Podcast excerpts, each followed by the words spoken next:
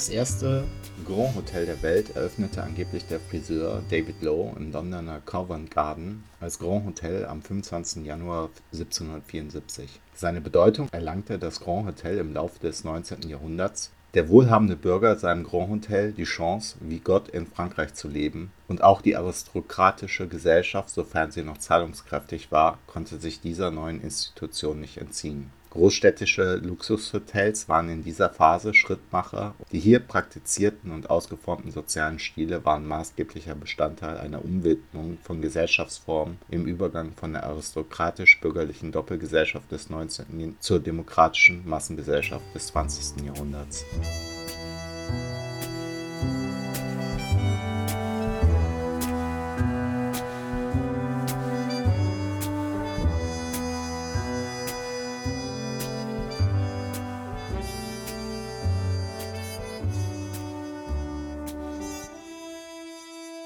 Vor dem Hintergrund des Aufstiegs des Faschismus in Europa verglich der Kommunist Georg Lukács das Spiel belangloser bürgerlicher wie linker Intellektueller mit dem luxuriösen Spektakel eines Grand Hotels. In seiner Schrift Grand Hotel Abgrund kritisierte Lukács, dass die bürgerlichen wie linken Intellektuellen in ihren Analysen stets von der Ideologie ausgingen und in ihr stecken blieben, statt das gesellschaftliche Sein in seinen Klassenwidersprüchen zu erkennen dies brächte eine Literatur und Kritik von Ideologen für Ideologen ohne praktische politische Konsequenzen hervor.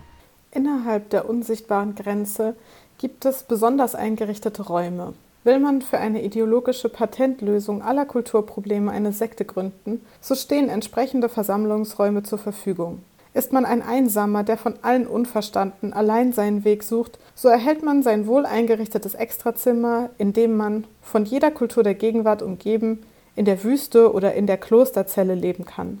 Das Grand Hotel Abgrund ist für jeden Geschmack, für jede Richtung vorsorglich eingerichtet. Jede Form der intellektuellen Berauschung, aber zugleich auch jede Form der Askese, der Selbstpeinigung ist gleicherweise gestattet und nicht nur gestattet, sondern es gibt glänzend ausgerüstete Bars für jenes und vortrefflich hergestellte Turngeräte und Folterkammern für dieses Bedürfnis. Und nicht nur für Einsamkeit, sondern auch für Geselligkeit jeder Art wird gesorgt. Jeder kann, unsichtbar, Zeuge der Tätigkeit eines jeden anderen sein, jeder kann die Genugtuung haben, der einzig Vernünftige in einem Babelturm der allgemeinen Naheheit zu sein. Der Totentanz der Weltanschauung, der sich alltäglich und allabendlich in diesem Hotel abspielt, wird für seine Einwohner zu einer angenehmen und aufregenden Jazzband, bei der sie Erholung nach einer anstrengenden Tageskur finden.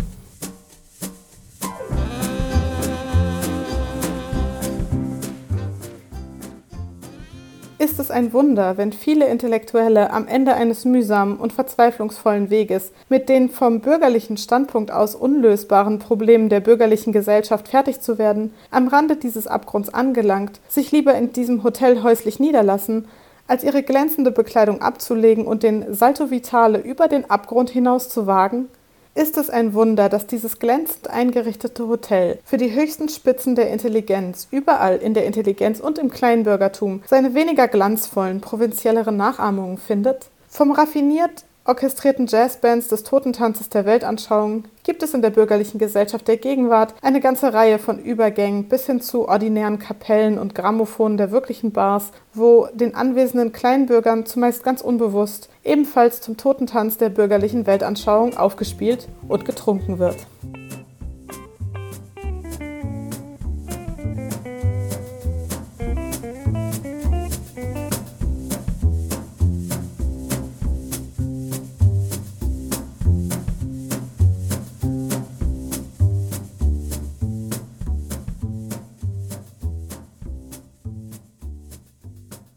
Das Grand Hotel Abgrund ist noch immer in Betrieb, verwöhnt heute aber nicht mehr nur Intellektuelle. Kulturtouristinnen, Geschäftsreisende und Hipsters sind ebenfalls jederzeit willkommen. Der Weltuntergang ist noch immer Unterhaltungsgegenstand und darüber hinaus kann man ihn ständig im Fernsehen sehen, in Geschichten über Zombies oder multiresistente Keime. Solche Vorwarnungen laufen parallel zu einem neuen ästhetischen Interesse nicht nur am Konservatismus, sondern auch am gesellschaftsvergessenen Hedonismus der frühen 1930er Jahre. Gerade im Genre des Horrorfilms zeigt sich die heutige Metapher der Lage der kritischen linken Intelligenzia zum Weltgeschehen.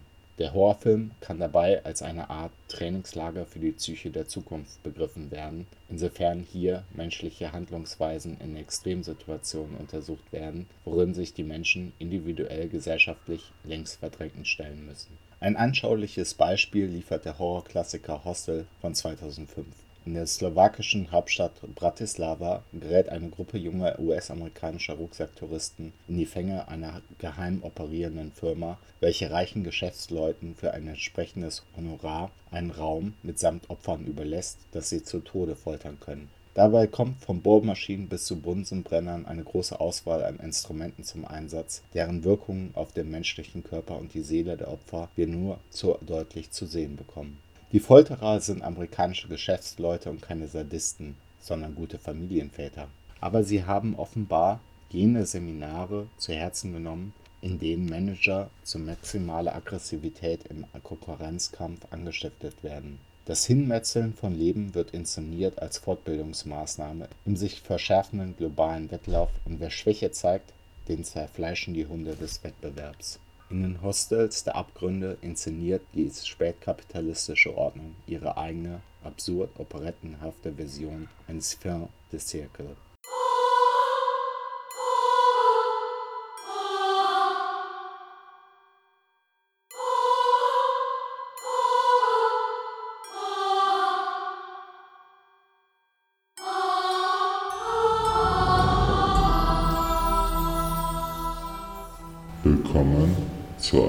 Feature der Kritik von Mr. Penguin und Cyprien über nationalen Linkspopulismus, Green-Kapitalismus, Fantasien und der Behaglichkeit mikropolitischer Identitätskonflikte.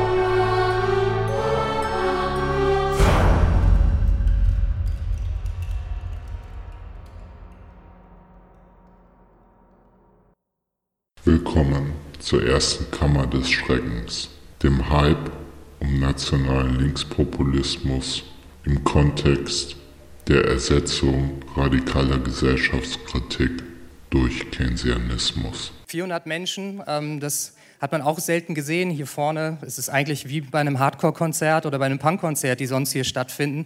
Äh, jetzt ist es bei, einer, bei der Politik, bei einer Veranstaltung zu einer Diskussion äh, mit Chantal Mouffe. Speaking of coming back of, of, of fascism. Uh, but I don't think that um, one should present all right-wing populist parties as being uh, fascist. I think that that definitively, for me, uh, is a strategy of uh, the consensus of the center, the one we want to def defend you know, the, the dominant uh, consensus in order to delegitimize uh, all the people who are putting into question this, this, this consensus. Wer Gastrecht missbraucht, der hat Gastrecht dann eben auch verwirkt. Und äh, das ist auch von der Linken eine ganz klare Position. Von AfD Light war die Rede.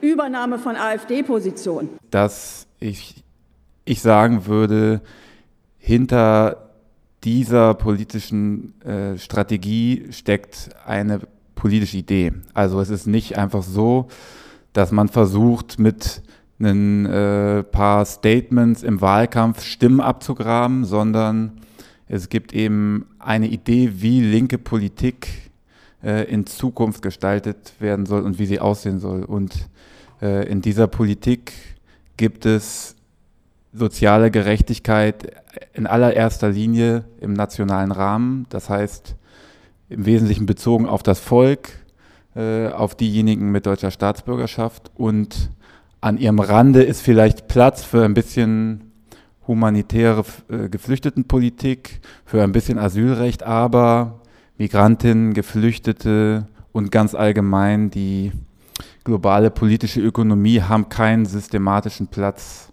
äh, in dieser politischen Idee.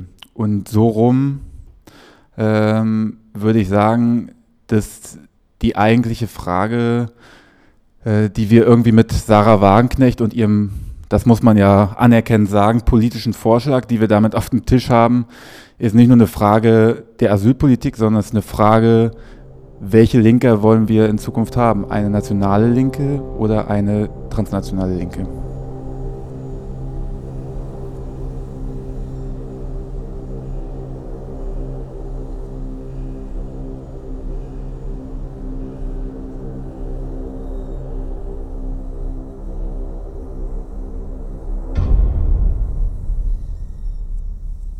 In den letzten Jahren war unübersehbar, dass soziale Spannungen in Europa zugenommen haben. Und es war unübersehbar, dass in erster Linie rechtspopulistische, rechtsextreme und faschistische Parteien und Bewegungen daraus politisches Kapital schlagen konnten. Sie inszenieren sich als Heimatparteien gegen Europa, gegen Migration und profitieren dabei auch von einer verbreiteten Frustration über den Sozialstaatsabbau in Europa und die Entsolidarisierung. Seit einigen Jahren wird unter dem Stichwort Linkspopulismus eine falsche Antwort gesucht. Unter anderem sehr bekannt Chantal Mouffe für einen linken Populismus aus dem Jahr 2018, Andreas Nölke, linkspopulär vorwärts handeln statt rückwärts denken 2017, Bernd Stegemann, das Gespenst des Populismus, auch 2017 und natürlich Sarah Wagenknecht mit ihren Büchern wie zuletzt die Selbstgerechten.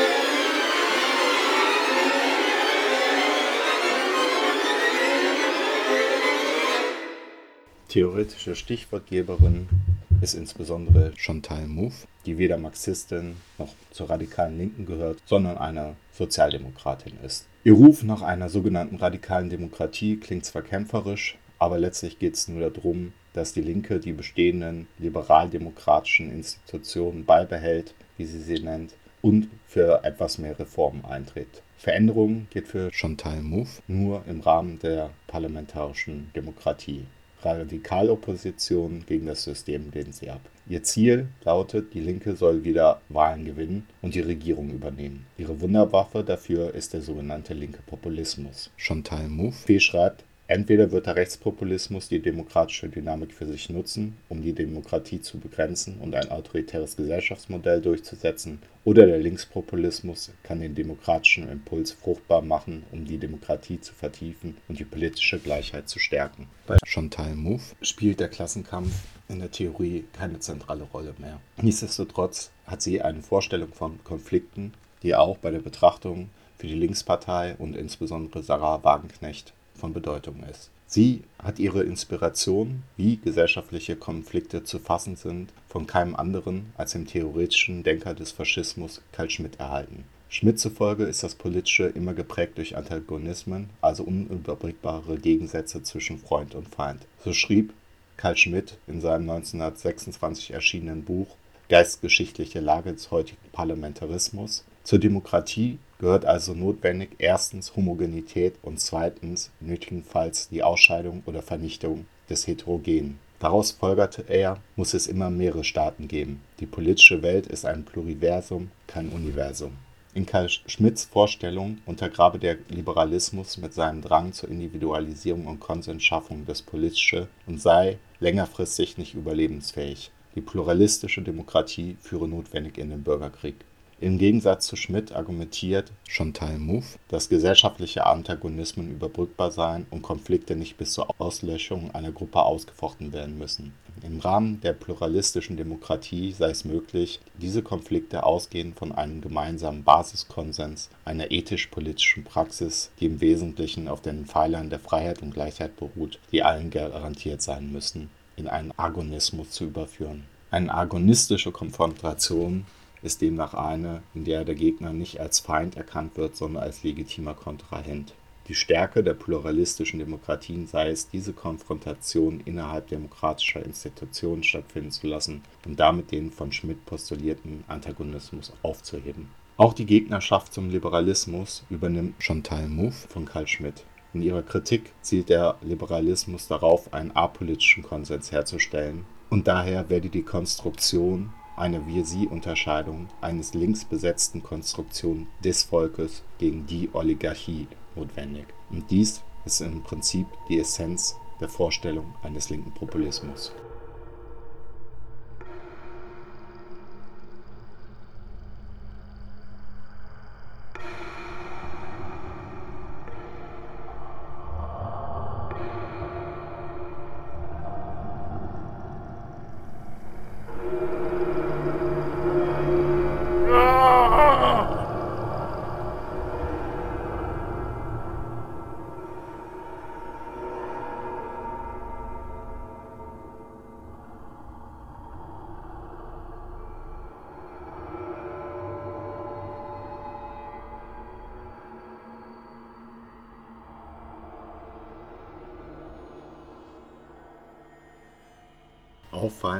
Den verschiedenen Linkspopulisten ist, dass es sich allesamt um nationale Sozialdemokraten handelt, die nichts anderes als die profane alte keynesianistische Leier der gemischten Wirtschaftsordnung der 50er und 60er Jahre vor sich hertragen. Beklagt wird die angebliche Zerstörung nationaler Institutionen, Beklagt wird die angeblich unkontrollierte Massenmigration, die den Wettbewerb um Jobs, Wohnungen und Sozialleistungen erhöht hätte. Eine Sehnsucht nach nie gegebenen Zeiten einer völkischen Homogenität wird zum Beispiel auch dann deutlich bei Sarah Wagenknecht, wenn sie schreibt, je größer, inhomogener und, und unübersichtlicher eine politische Einheit ist, desto weniger funktioniert das. Kommen dann noch Unterschiede in Sprache und Kultur hinzu, ist es ein aussichtsloses Unterfangen. Im Endeffekt trifft sich hier der reaktionäre Geist von Karl Schmidt mit den linkspopulistischen nationalen Vorstellungen eines Wagenknecht, eines Wolfgang Streecks,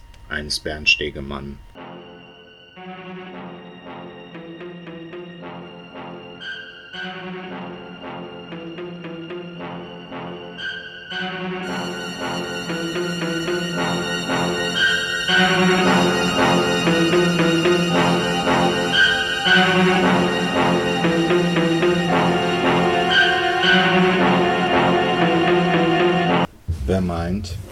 Frage des Linkspopulismus sei erledigt. Allein der Verweis auf das sogenannte unbeugsame Frankreich mit Jean-Luc Mélenchon und das Desaster seiner Wahlkämpfe oder Podemos oder Syriza würde jetzt doch endlich mal diesen Quatsch des Linkspopulismus erledigt haben, der irrt. Dieser Fluchtpunkt ist erst auch erledigt, wenn wir wieder dazu kommen, eine Kritik der politischen Ökonomie auf der Höhe der Zeit zu leisten.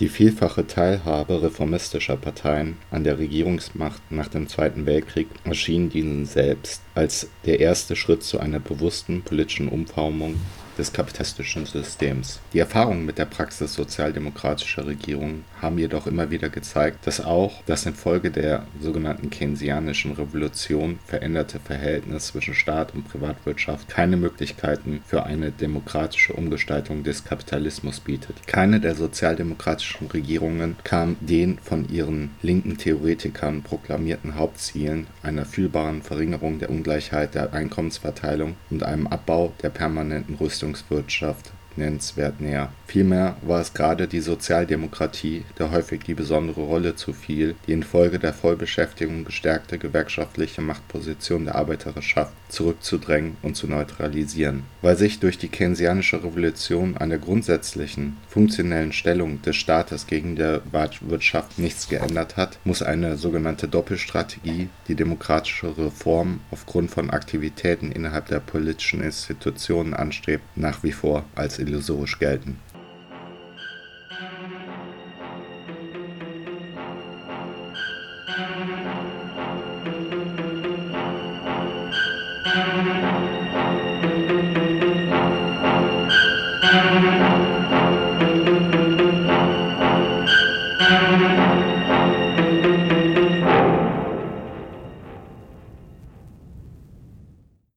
Bienvenue zur zweiten Kammer des Schreckens, einer Linken auf der Suche nach Erneuerungspotenzialen für die kapitalistische Akkumulation im Sinne eines Green New Capitalism.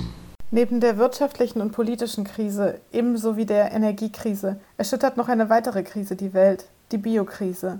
Folge einer selbstmörderischen Diskrepanz zwischen dem ökologischen Lebenserhaltungssystem, welches das gemeinsame menschliche Überleben sichert, und dem Bedarf des Kapitals, ständig wachsen zu müssen. Diese Biokrise ist eine ungeheure Gefahr für unser gemeinsames Überleben. Aber wie alle Krisen stellt sie für uns, für soziale Bewegungen, auch eine historische Chance dar, dem Kapitalismus wirklich an die Gurgel zu gehen, nämlich seinen Bedarf für unaufhörliches, zerstörerisches, wahnsinniges Wachstum.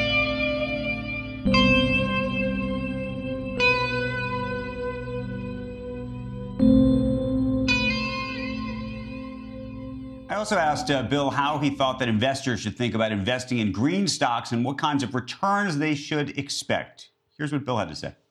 I think what Elon's done with Tesla is fantastic. Uh, it's you know probably the biggest single contribution to showing us that electric cars are part of how we solve climate change. Uh, and now he's got a carbon removal challenge. Uh, so we need more Elon Musk's. Uh, we need one for steel and cement and all the different categories.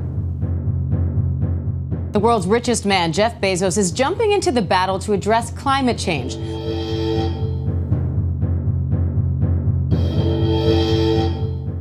Die Bourgeoisie behandle die vorhandene Form eines Produktionsprozesses nie als definitiv. Ihre technische Basis ist daher revolutionär, schrieb Karl Marx in Das Kapital. Es ist wieder soweit. Nach Pferdegetrappel, Kohle und Dampf, nach der Epoche des Erdöls, der Autos, der Kunststoffe und der Atomkraft beginnt das Zeitalter der regenerativen Energiequellen und kommunizierenden Maschinen, der E-Mobilität und selbstfahrenden Autos, der Ausdehnung der Fabriksysteme auf Ländereien und Meere.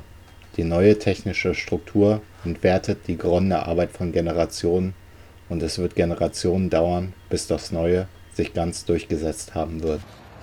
The European Green Deal is a broad roadmap. We care also about biodiversity and forests, agriculture and food, green cities, and, for example, the circular economy. We do not have all the answers yet. Today is the start of a journey. But this is Europe's man on the moon moment. Von all den Vorschlägen, welche die globalen Eliten bisher gemacht haben, gibt es nur einen, der all diese Krisen anzugehen verspricht. Der grüne New Deal. Dieser aber ist nicht der kuschelige grüne Kapitalismus 1.0 mit organischem Ackerbau und Do-it-yourself-Windrädern, sondern ein Vorschlag für eine grüne Phase des Kapitalismus, der Gewinne aus der allmählichen ökologischen Modernisierung bestimmter Schlüsselproduktionen, Autos, Energie usw. So zu erzielen sucht. Dabei ist der Green New Deal weder besonders grün, noch hat er etwas mit dem New Deal des US-Präsidenten Franklin D. Roosevelt zu tun. Er ist vielmehr ein Teil einer gründlichen Modernisierung des Kapitalismus, der neue Felder der Mehrwertproduktion erschließt, altes Kapital durch neues, produktiveres ersetzt Stichpunkte Big Data, E-Mobilität, G5, Digitalisierung, künstliche Intelligenz und die Schäden des Klimawandels durch den Ausstieg aus der Nutzung fossiler Brennstoffe eindämmen will. Roosevelts New Deal von 1933 bis 1939 war etwas anderes. Er wollte den Kapitalismus nicht erneuern, sondern ihn nur so, wie er war, aus der Krise holen, mit einer Kreditversicherung zur Förderung des Wohneigentums der weißen Mittelschicht Schwarze bekamen damals fast nichts und dem sogenannten Freiwilligen Arbeitsdienst für junge Männer aus armen Familien, die Staudämme und Militäreinrichtungen bauen, Waldbrände bekämpfen und Nutzflächen erschließen mussten. Sie wurden in Workcamps kaserniert und von Armeeoffizieren beaufsichtigt jeder bekam mindestens 30 US-Dollar im Monat, von denen er 22 bis 25 bei seinen arbeitslosen Eltern abliefern musste. So ließ der Staat die Sozialhilfe von den Kindern der Armen bezahlen. Dieses dubiose Paket feiern sogenannte linke Keynesianer und ökologische Grüne noch heute als erfolgreiches Programm zur Schaffung von Arbeitsplätzen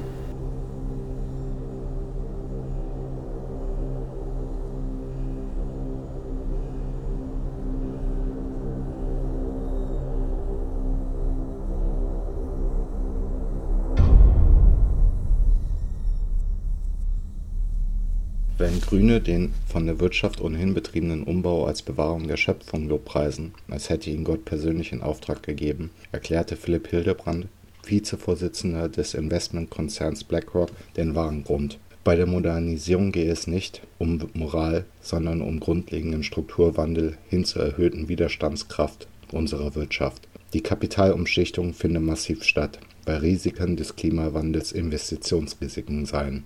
Dieser Aspekt ist fundamental. Das außer Acht zu lassen, kostet Rendite. So einfach ist das. Europa habe im Hightech-Bereich den Zug verpasst und könne sich aber bei der Nachhaltigkeit an die Spitze setzen, auch im Vergleich zu Amerika. If we're serious about addressing climate change, we have to invest aggressively in two goals. First, advancing the technology and policies to get to net zero emissions by 2050. Second, protecting the livelihoods of families in danger of losing them to an already rapidly changing climate. That's how we avoid a climate disaster. Der grüne Kapitalismus 2.0 kann die Biokrise, also die Klimakrise und deren ökologische Probleme wie die gefährliche Vernichtung von Biodiversität nicht lösen, sondern versucht vielmehr davon zu profitieren. Deshalb ändert er nicht grundsätzlich den Kollisionskurs mit der Biosphäre, auf den jede marktgetriebene Wirtschaftsordnung die Menschheit bringt. Der grüne Kapitalismus wird nicht die Macht derjenigen herausfordern, die gegenwärtig die meisten Treibhausgase produzieren, die Energiekonzerne, Fluglinien, Autoproduzenten, die industrielle Landwirtschaft. Stattdessen wird sie diesen Geld zuschanzen, um ihnen zu helfen, durch kleine ökologische Anpassungen ihre Profitraten aufrechtzuerhalten. Zur Lösung ökologischer Probleme werden diese Anpassungen aber zu marginal sein und zu spät kommen.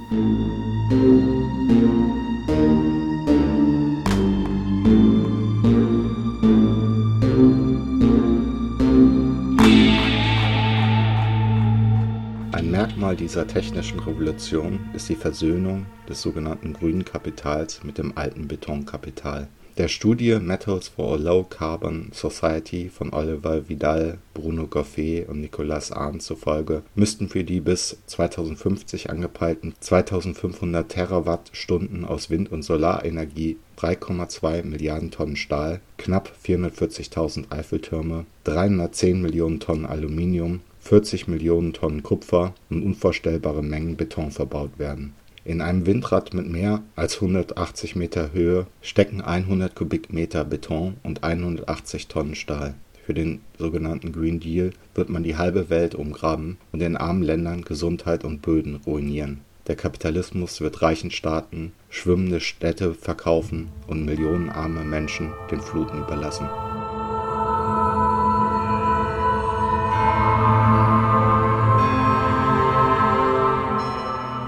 Der Wandel hat mehrere Triebfedern. Zuerst sind da die vom Klimawandel verursachten Schäden. Stürme, Brände, Dürren, Fluten, der Anstieg des Meeresspiegels, der an 136 an den Küsten gelegenen Millionenstädte bedroht und die aus tausenden Permafrostböden austretenden Treibhausgase gefährden das Profitregime. Arbeitszeit und Produktionsmittel werden durch Instandsetzungen, Reparaturen und Umsiedlungen absorbiert eine Studie der New York University zufolge wird der Klimawandel bereits ab 2025 etwa 1,45 Billionen Euro im Jahr kosten, sollten die Treibhausgasemissionen nicht erheblich reduziert werden.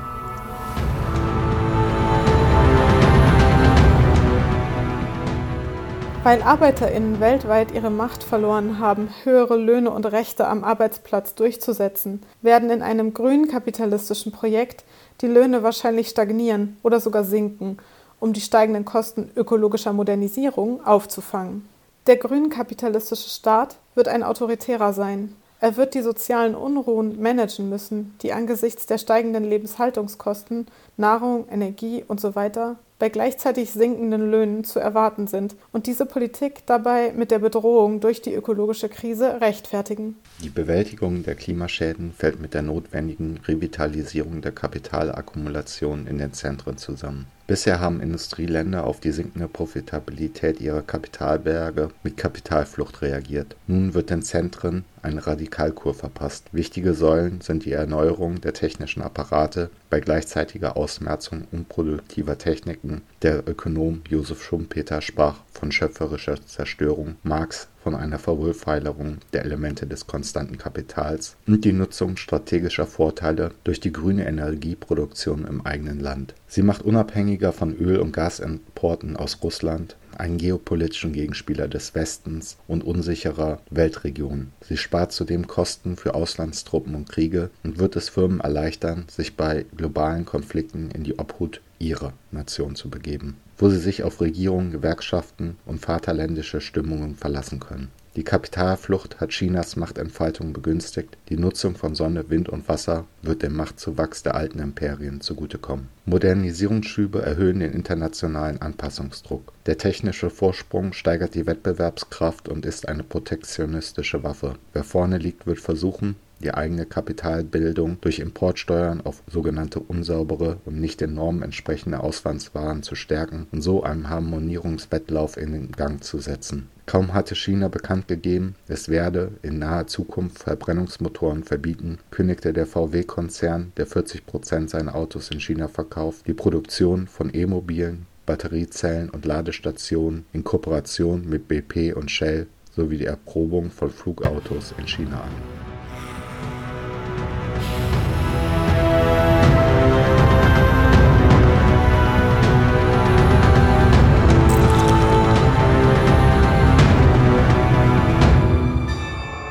Im grünen Kapitalismus müssen die Armen vom Konsum ausgeschlossen und an die Ränder gedrückt werden, während die Wohlhabenden ihr weiterhin umweltschädigendes Verhalten kompensieren können, einkaufen und gleichzeitig den Planeten retten. Ein autoritärer Staat, massive Klassenungleichheiten, öffentliche Gelder, die an Konzerne umverteilt werden. Vom Standpunkt sozialer und ökologischer Emanzipation wird der grüne Kapitalismus eine Katastrophe sein, von der wir uns nie wieder werden erholen können. Heute haben wir eine Chance, über den selbstmörderischen Irrsinn kontinuierlichen Wachstums hinauszukommen. Morgen, wenn wir uns alle erst einmal an das neue grüne Regime gewöhnt haben, könnte diese Chance vorbei sein. Der Green Deal ist Teil der Krisenbewältigung und Urheber neuer Krisen. Das voluminösere Altkapital verliert über das physische Altern den Verschleiß hinaus an Wert, weil es in der Konkurrenz mit neuen Dingen schneller veraltet und nicht mehr den Normen entspricht. Ist der Wertverfall des alten Kapitals größer als der Wertzuwachs des neuen, fällt die Wirtschaft in eine Rezession und die Finanzierung der Transformation, die noch länger aus Überschüssen der alten Ökonomie geleistet werden muss, ist gefährdet. Ein anderer Krisenfaktor ist die strukturelle Arbeitslosigkeit. Das E-Auto besteht aus weniger Teilen, die Fabrikation kommt zudem durch kommunizierende Maschinen mit weniger Personal aus. Funktionen werden von den Zulieferern in die Hauptwerke zurückgeholt Autonom fahrende Mietwagen werden die Zahl der Autos in Privatbesitz senken. Ferdinand Düdenhöfer (bis 2020 Professor für Automobilwirtschaft) vermutet, dass die Autobranche ihre Profitabilität bewusst mit weniger Verkäufen und kleineren Fabriken steigern will. Für den Kapitalismus ist Arbeitslosigkeit zunächst ein Vorteil, weil sie den Preis der Arbeitskraft drückt. Zu einem Problem wird sie erst dann, wenn die Gewinne der technischen Revolution von den Kosten der durch sie verursachten Arbeitslosigkeit aufgezehrt werden.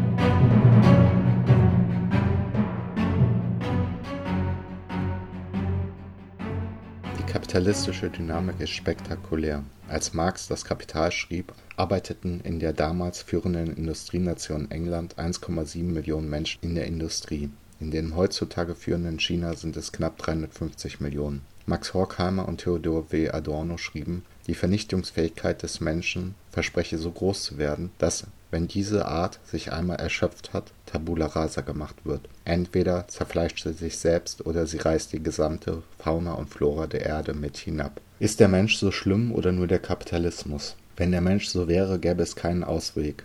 Wohingegen der Kapitalismus beseitigt und durch ein System ersetzt werden könnte, in dem der Mensch mit sich und seinesgleichen solidarisch und liebevoll umgeht und den Austausch mit der übrigen Natur behutsam regelt.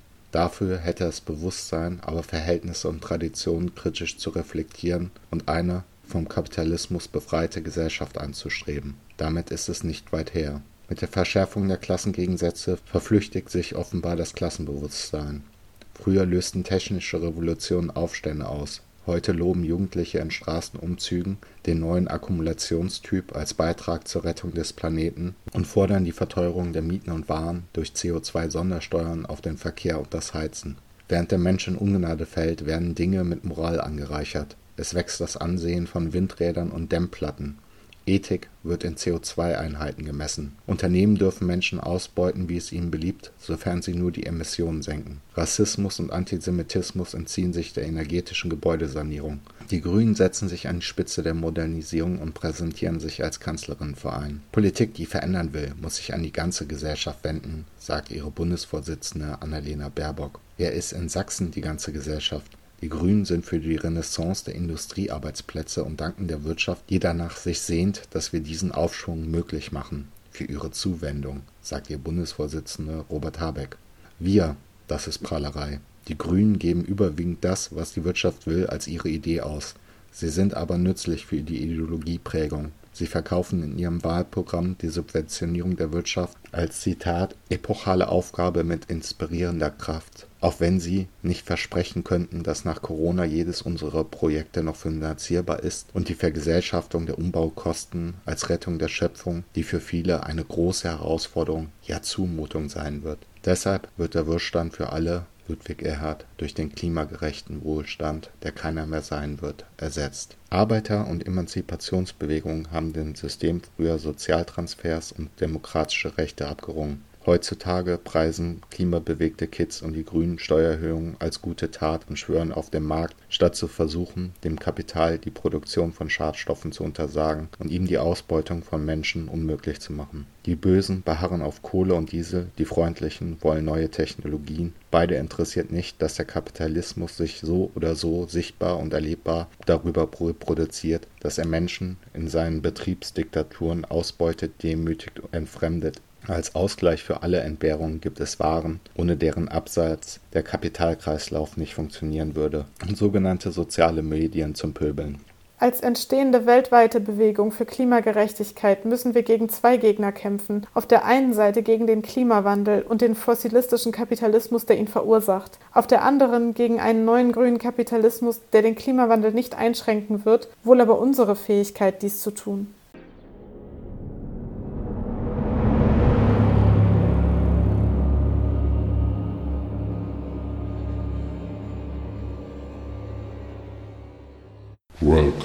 zur dritten Kammer des Schreckens, dem Safe Space linker wie rechter Identitätspolitik.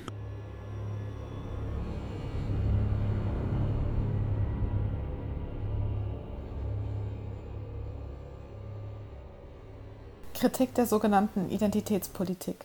Das Hostel der Abgründe behält sich einen ganz besonderen Raum für die Fans eines leidenschaftlichen Kulturkampfes vor, das Spiegelkabinett der Identitätspolitik. Eine Szenerie unendlicher Identifikationen und ihrer Verzerrungen, ein Spiel mit unablässig erscheinenden Widersprüchen, die lustvoll wechselseitig aufgedeckt werden, ihr triumphales Entlarven, um den Widerspruch Genüge zu tun, das Spiel unversehens selbst wieder zu Identifikationsmomenten werden zu lassen. Ein Hin und Her, erkennendes Verkennen, verkennendes Erkennen, ein genüssliches Einrichten in den spielerischen Komfortzonen jener gesellschaftlichen Segregationen, die wir Identitäten nennen. So macht etwa Sarah Wagenknecht die kühne Beobachtung, der Linksliberalismus müsse ja eigentlich ein Linksilliberalismus sein. Ein schönes Sprachspiel, das sie vermutlich von den Postmodernen selbst gelernt hat, die offenbar glaubten, so zumindest Sarahs Verständnis, gesellschaftliche Veränderung vollziehe sich allein im konzentrierten Kuratieren unserer Sprechweisen. Der Kampf um die Existenz der realen Welt, der wirklichen Machtverhältnisse, der Möglichkeit echter Veränderung, er vollzieht sich in diesem Spiegelkabinett im Spiel um Deutungshoheit, Diskurshoheit, in der Selbstvergessenheit unendlicher, wechselseitiger, identifikatorischer Verzerrung und Verkennungen. Das Spiegelkabinett der Identitätspolitik ist ein Safe Space linker wie rechter PopulistInnen, ein geschützter Ort geteilter Mikroaggressionen und sorgfältig kuratierten Kontakts scheinbarer Gegensätze. Tinder, Twitter und TikTok der abgerockten Bourgeoisie der Gegenwart vereint.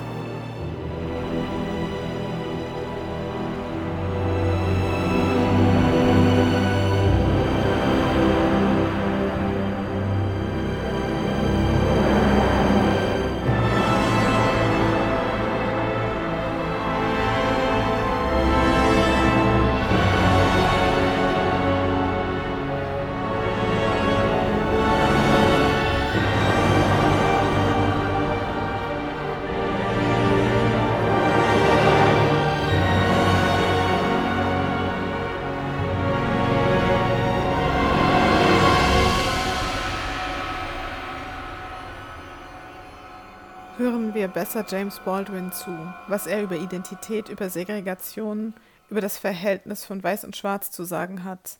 Aber Vorsicht, die folgenden Worte James Baldwins von 1963 kommen jetzt aus dem Mund einer weißen, weiblichen, europäischen Stimme.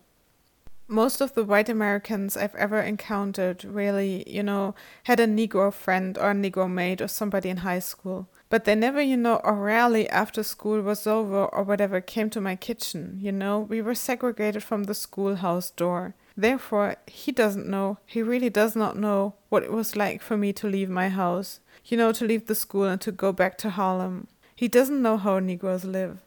And it comes as a great surprise to the Kennedy brothers and to everybody else in the country I'm certain, again, you know, that, again, like most white Americans I've encountered, they have no, I'm sure they have nothing whatsoever against Negroes, but that's really not the question, you know.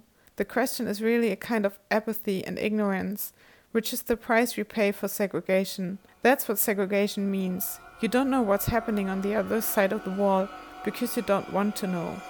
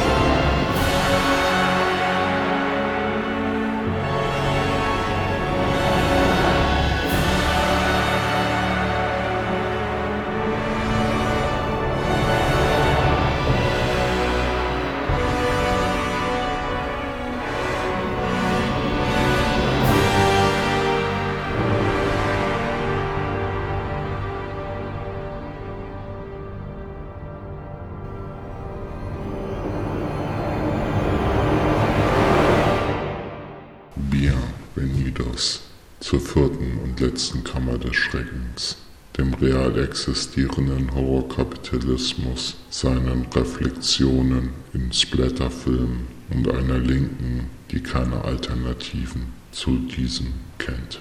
Splatter confirms and redoubles our very worst fears.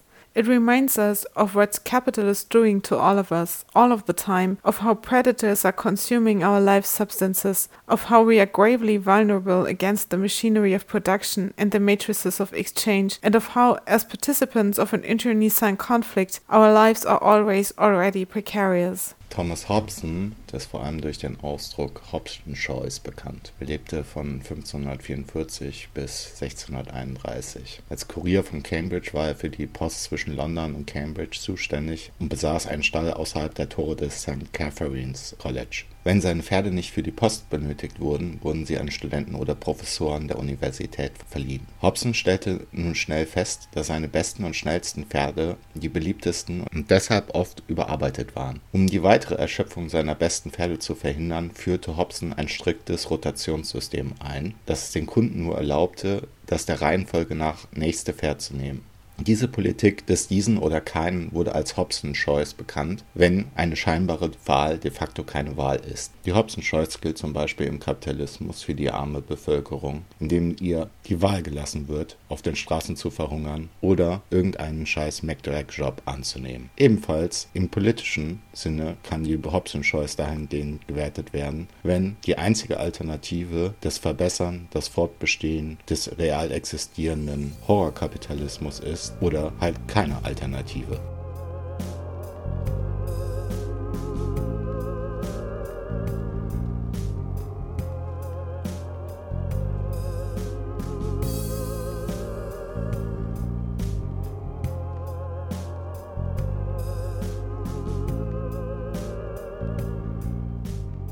Politische Lesarten oder Interpretationen von Horrorfilmen sind nichts Neues. Interessant ist unter anderem aber auch Mark Stevens Studie Splatter Capital von 2017. In dieser Studie wird eine explizite Verbindung zwischen den blutigen Splatter-Horrorfilmen und den entmenschlichenden, verstümmelnden Kräften des globalen Kapitalismus hergestellt. In den Splatter-Filmen erfüllen die Bilder der blutigen Zerstückelung eine doppelte Aufgabe. Zum einen bieten sie eine klare Metapher für die Grausamkeit des Kapitalismus aber darüber hinaus insbesondere eine imaginäre kartesische Rache, in der das blutige Erbe der kapitalistischen Ausbeutung oft an den Tätern und Profiteuren der Bourgeoisie ausgeteilt wird. In den Splatterfilmen ist der Sieg über die Jasons, Freddys und Michael Myers am Ende die Wiederherstellung einer sozialen Ordnung, die nur allzu regelmäßig natürlich weiß, bürgerlich und vorstädtisch ist. Man kann die Entwicklung der blutverschmierten Horrorfilme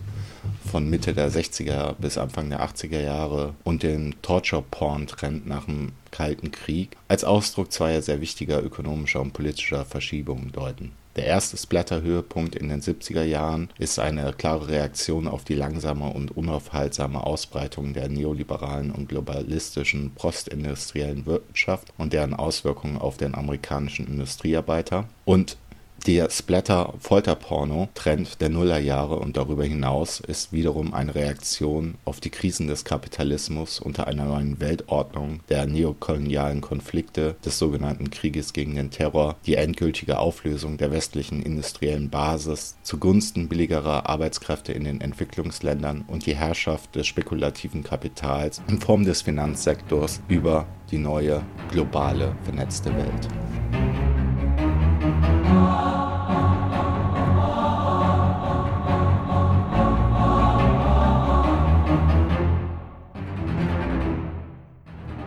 Als in den 80er Jahren die neoliberale Übernahme der Weltwirtschaft ernsthaft beginnt, als komplexe und weitgehende ephemere Systeme der Massenmedien und des Finanzwesens an die Stelle der Monotomie des Industriekapitalismus treten, zieht der Splatter-Horror nach. In den Filmen brechen die Barrieren zwischen den Körpern zusammen. Das System beginnt, alle alternativen Möglichkeiten zu verschlucken.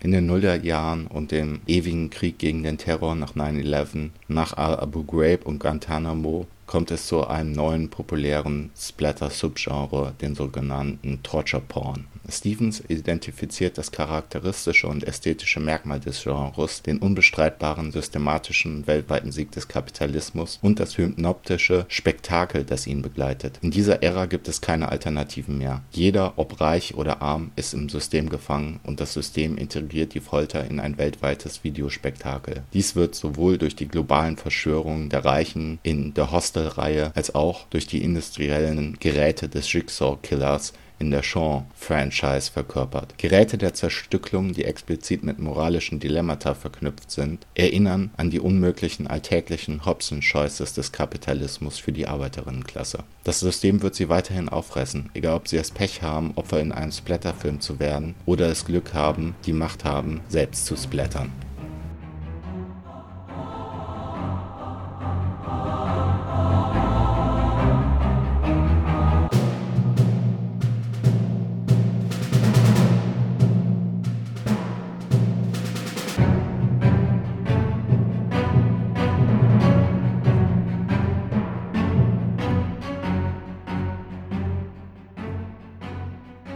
Die Splatterlinke, bestehend aus Linkspopulisten, Green New Capitalism-Fans und eingerichteten Twitter-Identitätspolitikerinnen, wiederholen im Endeffekt die Hobson-Choice, wie sie in den Torture-Porn-Filmen zur Geltung kommt. Zwischen diesen Alternativen gemeint sich abschottende biedermeierische nationale Staat, der die Menschen im Mittelmeer verrecken lässt, der Zucht und Ordnung und die Frau am Herd wieder weiß, oder einem Green Capitalism, der ebenfalls Menschen im Mittelmeer verrecken lässt und sich ideell verbündet mit den Wirtschaftseliten zur gemeinschaftsstiftenden Suche nach Erneuerungspotenzialen für die in Schwierigkeiten geratene Kapitalakkumulation in den Metropolen, oder aber das sich einrichten in den ewigen Ping-Pong-Spielen zwischen durchgedrehten rechten Kulturkämpfen Kämpfern und notwendigen medialen Kritiken gegenüber diesen, jedoch ohne Aussicht, ohne Strategie der realen Veränderung von Machtverhältnissen, ob es im Kampf um Rechtspositionen oder gesellschaftlichen Machtverhältnissen wären.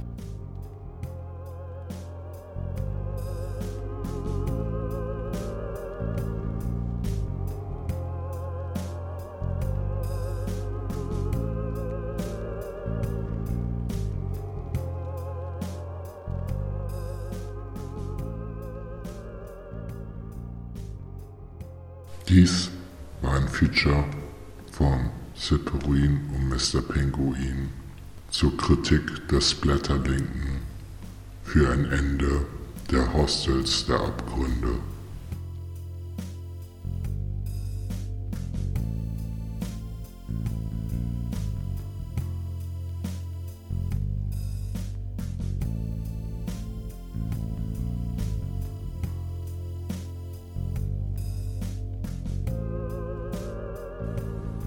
Das Prinzip Hoffnung 1954 bis 59.